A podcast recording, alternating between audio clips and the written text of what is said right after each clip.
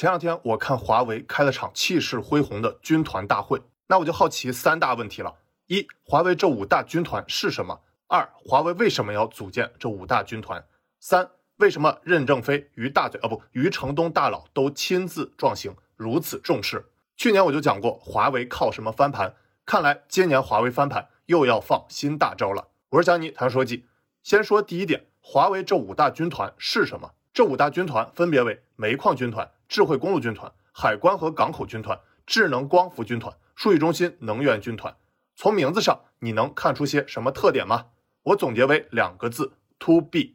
说白了就是华为为煤炭、公路、海关、港口、光伏、数据服务行业的大型企业或政府客户，从源头上进行数字化创新，提升效率。其实华为酝酿这五大军团也不是什么新鲜事儿了啊！早在去年底，任正非就去山西下煤矿，比如在华阳集团。就任正非考察全国首座五 G 煤矿的照片啊！今年七十七岁的任老还跑一线，真是值得敬佩啊！之前任正非就说过，随后在今年二月，华为在自己的内部新生社区就发布公告，成立华为煤炭军团。随后在今年十月十一日，华为又宣布成立了另外四大军团。所以如果看顺序，这五大军团是先有煤炭，后有其他。中国有五千三百多个煤矿，两千七百多个金属矿。这八千多个矿山就够华为做上好一阵的啊！至于华为五大军团为什么要搞煤炭这些 to B 行业，我在第二点详细讲。顺便说一句啊，华为这五大军团在华为内部地位是很高的，与运营商 BG、企业 BG、消费者 BG 这三大 BG 属同一等级，我统称为三大 BG 加五大军团。那什么是华为的 BG 呢？全称是 Business Group，从名字上你就能看出，BG 不是一个特指部门。而是华为的一个业务集团。华为最早有三大 BG：一运营商 BG，二消费者 BG，三企业 BG。这三大 BG 可以说是华为的三条腿走路。但有意思的是，华为在去年一月成立了第四条腿——云与计算 BG。今年一月，余承东还兼任总裁。但是到今年四月二日，愚人节刚过完，这第四条腿又给截了，降为原来的 BU，也就是华为 BG 下面的 Business Unit 经营单元。创下了华为生存周期最短 BG 的尴尬记录，而且现在华为官网的公司治理页面上，云与计算 BG 还没有改回来啊！大家可以帮我在评论区艾特华为的朋友，该起床干活更新官网了。所以说，现在的华为是三大 BG 加五大军团走路。其实，华为组织有军队特色的命名也不是一天两天了啊，之前就有华为重装旅、陆战队、铁三角等等，甚至连华为军团这个称呼。在二零一九年，华为内部邮件里就有。只不过这次的华为五大军团宣布正式组建，比之前的重装旅、陆战队、铁三角等级都要高。大家可以脑爆一下，华为新组织还能起啥名？其实军团并不是华为原创啊，而是借鉴于谷歌，就是把基础研究的科学家、技术专家、产品专家、工程专家、销售专家、交付与服务专家全部汇集在一个部门。任正非在二零一九年就总提谷歌军团。甚至华为总裁办还转发过 Google 的秘密军团，我把这篇文章的链接放在评论区或简介里，感兴趣可以自取。另外，如果你想再进一步追溯硅谷的军团文化，可以关注马斯克 SpaceX 的 Special Force。在依然和电动艾玛的《火星人马斯克》这本书里也讲到，我冲了，你随意。接着讲第二点，Why 华为为什么要组建五大军团？大家都知道，华为之前在美国制裁下受挫不小，最直观的反应就是华为在前段时间公布的二零二一年第三季度财报。今年前三季度，华为销售收入四千五百五十八亿元人民币。那四千五百五十八亿是什么概念呢？长期跟踪华为财报的就能一眼看出来，华为在这条公布里刻意省略了一个数字：同比增长率。要知道，去年和前年的三季度公告里可都是有同比增长率的，去年同比增长百分之九点九。前年同比增长百分之二十四点四。要知道啊，如果一家公司刻意回避一个数字，往往就是表现不好。就像我在之前里视频讲过啊，苹果停止公布 Apple 销量，特斯拉停止公布 Model S、X 的细分销量数据，都是如此。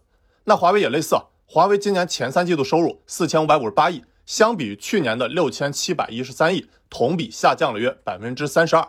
要知道啊，华为在被制裁前，历年的收入可都是呈现百分之二十左右的增长的。那这回呢，不仅没增长，反而大跌了百分之三十二。所以，华为在军团组建大会上的标语“没有退路就是胜利之路，不破楼兰终不还”是毫不夸张的啊。那华为收入大跌，主要跌在哪儿呢？华为轮值董事长郭平在财报公告中总结过，to C 业务受到较大影响，to B 业务表现稳定。这回你知道为什么我在之前把五大军团总结为两个字 to B 了吧？也就是说，华为在 to C，也就是消费者业务受挫，要在 to B 业务上找回。华为 to C 业务受挫，主要体现在全球智能手机上。在去年二季度曾登顶过全球出货量第一的华为手机，现在已经跌出前五。那大家可以弹幕猜猜，现在的智能手机出货量前五有谁啊？之前我在视频里讲过，华为 to C 消费者业务是一加八加 N。一指的是手机销量严重下跌了，八加 N 指的是可穿戴设备、平板、PC、智慧屏等等。尽管在二零二零年同比增长百分之六十五，但仍然难抵消手机下跌造成的影响。到了二零二一年，影响可就更大了。所以，华为寻找新的营收增长点迫在眉睫，而 To B 业务就是希望。那尽管人人都夸华为的五 G，但不好意思啊，我要泼一盆冷水。当下五 G 可赚钱的场景实际上极为有限，特别是消费者应用啊。典型的就是大家用的五 G 手机，很多基站部署仍然处于亏欠阶段。五 G 更大的金矿其实并不是五 G 手机，而是五 G 加各行各业，比如在现有的工业网络中加入五 G。之前任正非就说过，华为以前的通信网络主要是链接千家万户，为几十亿人提供链接。但是到了五 G 时代，主要的链接对象是企业，比如机场、码头、煤矿、钢铁、汽车制造、飞机制造等等。那华为的轮值董事长胡厚昆也说，那目前华为已经在二十多个行业探索五 G 的应用，所以啊，五大军团正是要打开这些行业的先锋军。最后说第三点靠华为军团如何突破？任正非对军团组织的定义为：通过军团作战打破现有组织边界，快速集结资源，穿插作战，提升效率，做深做透一个领域，对商业成功负责，为公司多产粮食。那我简单概括为两步。一做对的事，找准下一个增长点，也就是我在之前讲的五大军团 to B 业务。二把事做对，这次华为军团的组建并不是从外部新招的人，而是从公司里调集了三百多位精兵强将，重新组建团队，直接面向市场，搞科研的和开发产品不能分家。那做对的事，把事做对，正是我在年轻人商学院课程里反复引用段永平的话：从公司内部挑精兵强将。重新组建团队，往往是打破大公司病、避免原组织内部互相争抢资源的最好方式。那华为军团有何具体战术呢？那出于商业机密，华为自己肯定不会主动透露啊。但是我翻了几百份材料，终于在二零一九年任正非向谷歌军团学习、杀出一条血路的讲话中，找到了一些方法论，比如四组一队、三三制，都是军事战术的打法。那四组一队指的是以连为单位设置四组。火力组、突击组、爆破组、支援组合起来为一队，叫突击队。那三三制指的是步兵班编为三到四个小组，每组三到四个人，老战士、新战士、解放战士结合配置，攻击时以小组为单位，呈三角形队形。那任正非还强调了要向谷歌军团学习，扑上去杀出一条血路。说白了就是研究人员也要冲到一线，直接在项目中历练，在战场上立功。那我把任正非这篇原文链接也放在评论区或简介里，感兴趣可以自取啊。那军团的另一大作用是执行华为战略。那你知道华为战略是什么吗？你可以用几句话简单描述清楚吗？但作为普通的消费者，一般都会说，华为近几年手机做的不错，平板电脑、笔记本、手表等发展也很快，鸿蒙协同做的也好，而且五 G 水平也是领先地位，还在搞车机自动驾驶这些。那还有其他补充吗？但是如果你真想搞懂华为战略，要先从这张图看起，你可以看出华为主要分成两大业务：ICT 基础设施业务和消费者业务。那这两大业务分别有各自的战略，可以用两张图来概括。先看第一张图，华为 ICT 基础设施战略，链接加计算。那大家可以看到啊，5G 也只是链接的一部分，还包括了数据通信和光通信。另一部分计算包括了华为云计算和数据存储。那链接加计算的交集正是 AI。那再看第二张图，华为的消费者业务无缝的 AI 生活战略，强调的是五大用户场景用 AI 智慧结合。那这五大场景分别是智能家居、智能办公、轻松旅行、健身健康和娱乐。那除了大家熟悉的鸿蒙系统，还有 AI 和 HMS 的支撑，整体构成了华为服务和硬件的生态系统。那我们再把这两张图放在一起，大家想截图的可以截图了。那不知道你有没有发现这两张图有一个共同点？可以弹幕告诉我啊？那你还记得之前我讲过小米的核心战略吗？答案是手机成 AIoT。那你发现小米和华为核心战略中的共同点了吗？